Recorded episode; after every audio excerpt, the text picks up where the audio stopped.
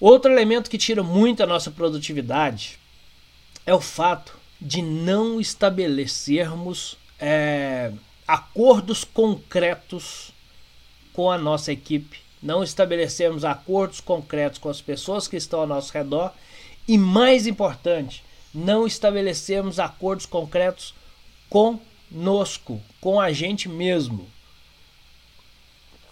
E se eu não tenho acordos, então a minha atenção, a o meu tempo e a minha produtividade ficam ao acaso. É preciso estabelecer acordos com as pessoas que estão ao meu redor pra, e também estabelecer acordos comigo mesmo. Dizer para mim claramente qual é a minha produtividade esperada para o dia, para a semana ou sei lá para que tempo quer que seja. O fato é que esse a falta de acordo, a falta de perspectiva, a falta de expectativa vai me levar a engajar com aquilo que aparece, vai me levar a dar atenção ao que o momento me traz. Então, se eu conectar essa falta de acordo com um ambiente inadequado, não preparado, e com esse monte de coisas interessantes que acontecem ao nosso redor, seja no meio digital ou não,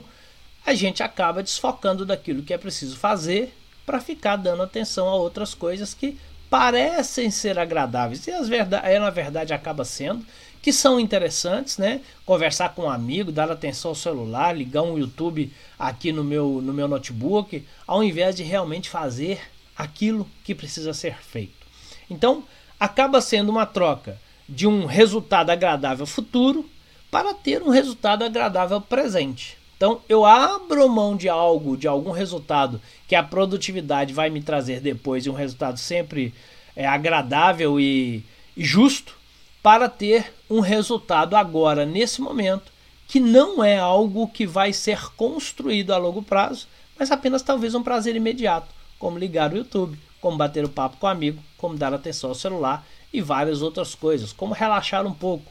Então nós vamos falar da produtividade que traz resultados sim, mas ela está ligada a fazer o que precisa ser feito.